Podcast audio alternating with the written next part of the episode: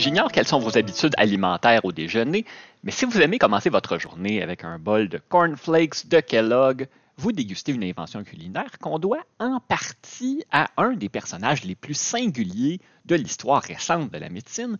Il s'appelait John Harvey Kellogg.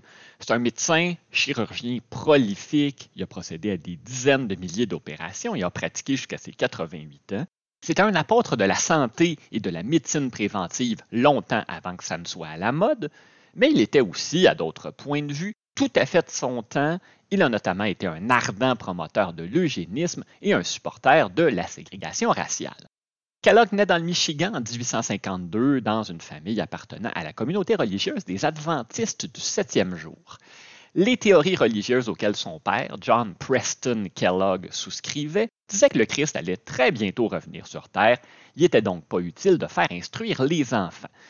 Il ne croyait pas en l'éducation, il croyait en la reproduction. Par contre, il a eu 17 enfants, dont 11 avec sa deuxième épouse, Anne Janet Stanley, dont John Harvey. Il fréquente brièvement l'école, mais va essentiellement s'instruire lui-même. D'autres membres de la communauté vont voir un beau potentiel en John Harvey Kellogg et leur patronage, combiné au fait que le jugement dernier se faisait attendre, va lui permettre d'étudier la médecine. En 1867, il prend la direction d'un établissement fondé dix ans plus tôt par les adventistes du septième jour, nommé le Western Health Reform Institute, que Kellogg renomme le Battle Creek Sanitarium, Battle Creek, c'est le nom de la ville du Michigan où le complexe était situé. Et sanitarium, à ne pas confondre avec sanatorium, terme qu'on a utilisé chez nous pour parler des centres de convalescence où on envoyait les personnes atteintes de tuberculose. Sanitarium, c'est un mot que Kellogg disait avoir inventé, c'est comme dans sanitaire. Et son sanitarium était tout à la fois un hôpital, un institut de recherche, un centre de formation et une retraite pour les riches et les puissants on allait là pour guérir d'une maladie quelconque ou encore pour retrouver la santé, par exemple dans des cas d'épuisement professionnel, grâce à l'approche de Biologic Living, vivre une vie biologique professée par le docteur Kellogg. Il était un gourou de la bonne forme physique à une période où c'était pas partie du discours ambiant, l'air pur, le soleil, l'exercice. Il encourageait la pratique du sport chez ses patients et ses patientes. La consommation d'alcool et de tabac était strictement interdite au sanitarium. Et à une époque où presque tous les hommes et beaucoup de femmes fumaient, il a lutté énergiquement contre le tabac, disant qu'il n'y avait aucun côté positif à la consommation d'une des plantes les plus meurtrières que l'on connaisse. N'oublions pas non plus que, même dans les décennies après la mort de John Harvey Kellogg, on pouvait lire des publicités qui disaient 9 médecins sur 10 préfèrent telle marque de cigarette plutôt qu'une autre, donc là-dessus, il était bien en avant de son temps. Il croyait aussi beaucoup aux bienfaits de la luminothérapie, de l'hydrothérapie, mais son approche scientifique, à plusieurs points de vue, était teintée par ses convictions religieuses. Au niveau de la sexualité, il faisait preuve du plus pur puritanisme. Il considérait que c'était excessivement dommageable en 1877, il écrit un livre intitulé Plain Facts About Sexual Life, donc des faits simples à propos de la vie sexuelle, où, en gros, il essaie de décourager les gens de s'y adonner. L'édition originale comptait 356 pages. Il va publier de nombreuses éditions revues et augmentées du livre qui, à la fin de sa vie, était rendu à 900 pages. Il a publié une cinquantaine de livres au total sur un large éventail de sujets. La sexualité, c'était mauvais. D'ailleurs, il a été marié pendant plus de 40 ans et on ne pense pas que le mariage a été consommé. On n'est pas entièrement certain, mais on sait que sa femme et lui dormaient dans des chambres séparées et qu'ils ont passé une bonne partie de leur voyage de noces à écrire sur les méfaits du sexe pour le livre dont je viens de vous parler.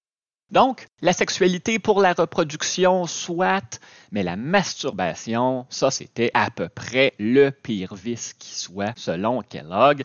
Ça avait des effets dommageables sur le corps, sur l'esprit et sur l'âme.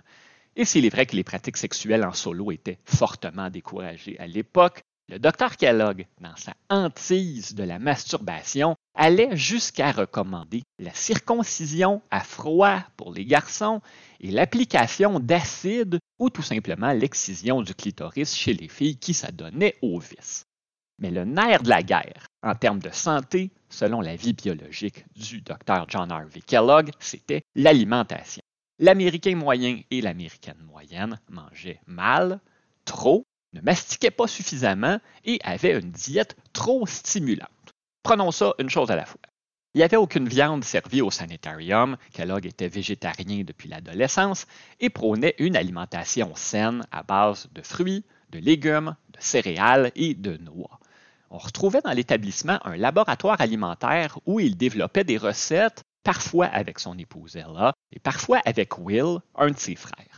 Les Kellogg ont notamment créé des substituts de viande faits de noix, l'ancêtre des Beyond Meat de ce monde, différents beurres de noix qui venaient remplacer le vrai beurre, dont du beurre d'arachide. On ne s'entend pas sur le réel inventeur du beurre d'arachide. Le nom du chimiste et pharmacien montréalais Marcellus Gilmore Edson est souvent mentionné, mais les Kellogg sont parmi les pionniers et dans leur recherche d'aliments sains, nutritifs et faciles à digérer, Kellogg considérait qu'il fallait mastiquer 40 coups chaque bouchée que l'on prenait pour faciliter la digestion.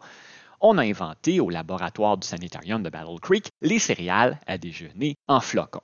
L'origine exacte de la recette des flocons de maïs est incertaine et il est difficile de savoir qui de John, Will et Ella Kellogg a fait quoi. Comme les frères ont été en guerre pendant des décennies à propos notamment de leurs céréales, tout le monde a raconté l'histoire à sa manière.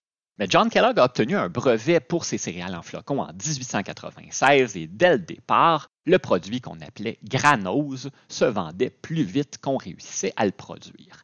Il y avait véritablement, attention au mauvais jeu de mots, un appétit dans la population pour des options faciles, rapides et nourrissantes pour le déjeuner.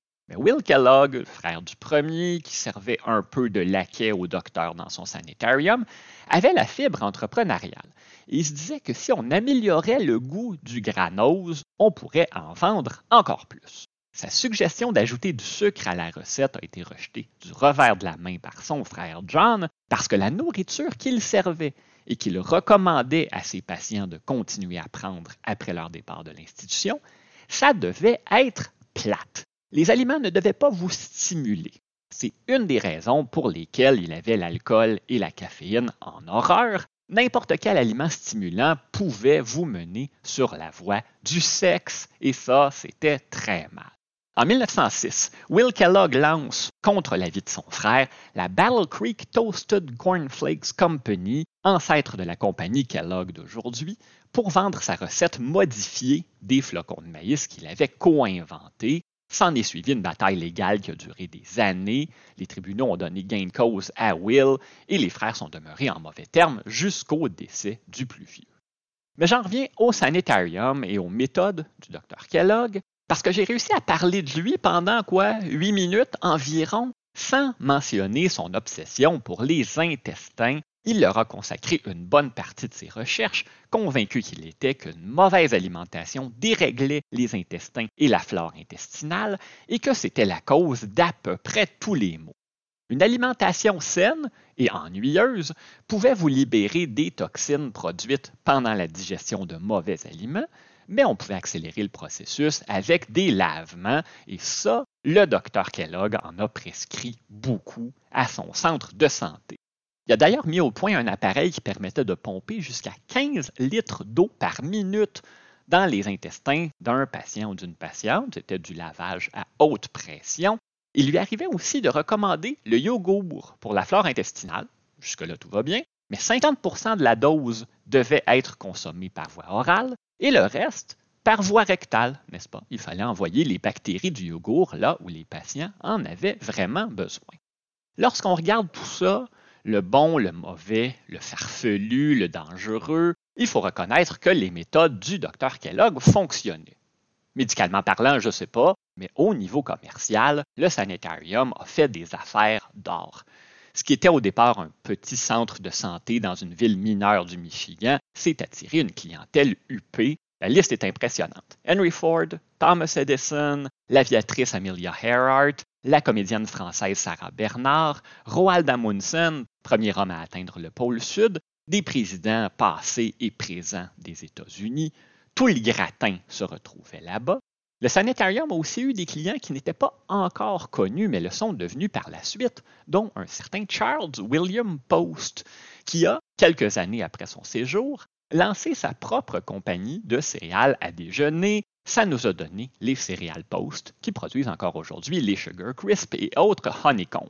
À son apogée, le sanitarium comptait 30 bâtiments sur son immense campus.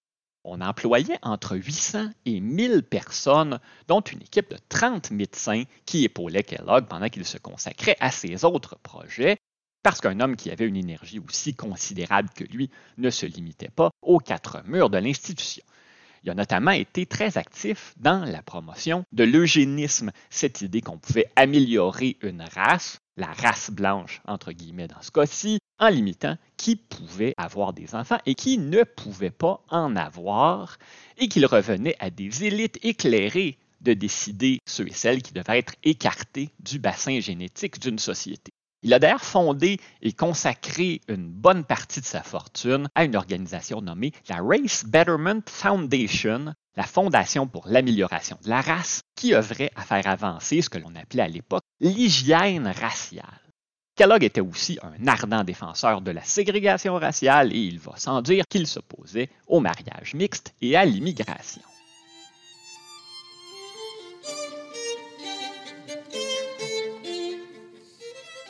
L'actualité récente nous a mis en face d'un certain nombre d'individus qui ont eu une bonne idée, l'ont exploitée au maximum et sont devenus extrêmement riches, mais sont pour le reste assez peu impressionnants, que ce soit dans leur prise de position ou encore les autres projets auxquels ils se sont attaqués qui ont été des flops. Il ne faut pas confondre avoir une bonne idée et être un génie.